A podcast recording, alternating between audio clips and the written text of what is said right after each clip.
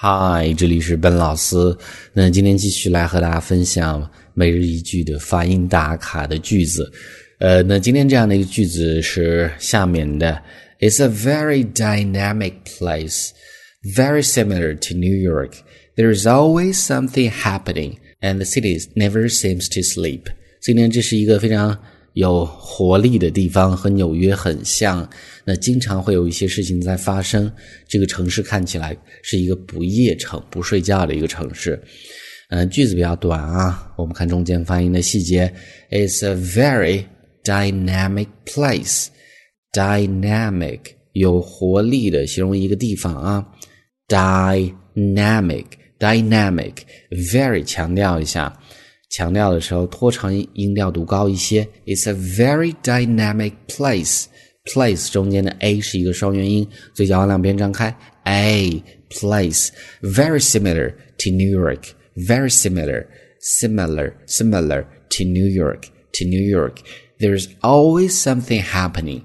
Always 强调拖长一些，读高一些。There's always something happening.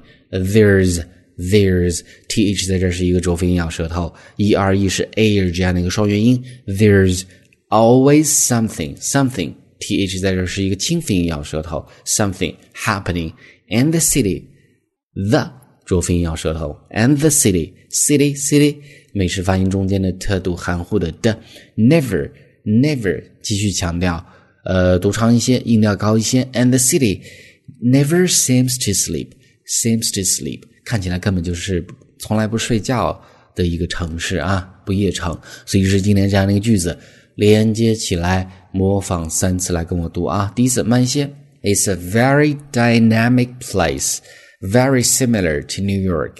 There's always something happening, and the city never seems to sleep. 第二次啊，It's a very dynamic place, very similar to New York. There's always something happening and the city never seems to sleep.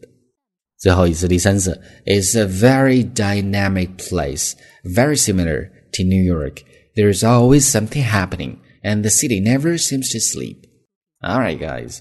所以这是我们今天这样的一个句子。那不要忘记去做 大量的练习，也不要忘记去关注我们的微信公众平台，搜索“英语口语地道说”，点击关注，获取每日一句的发音打卡的练习。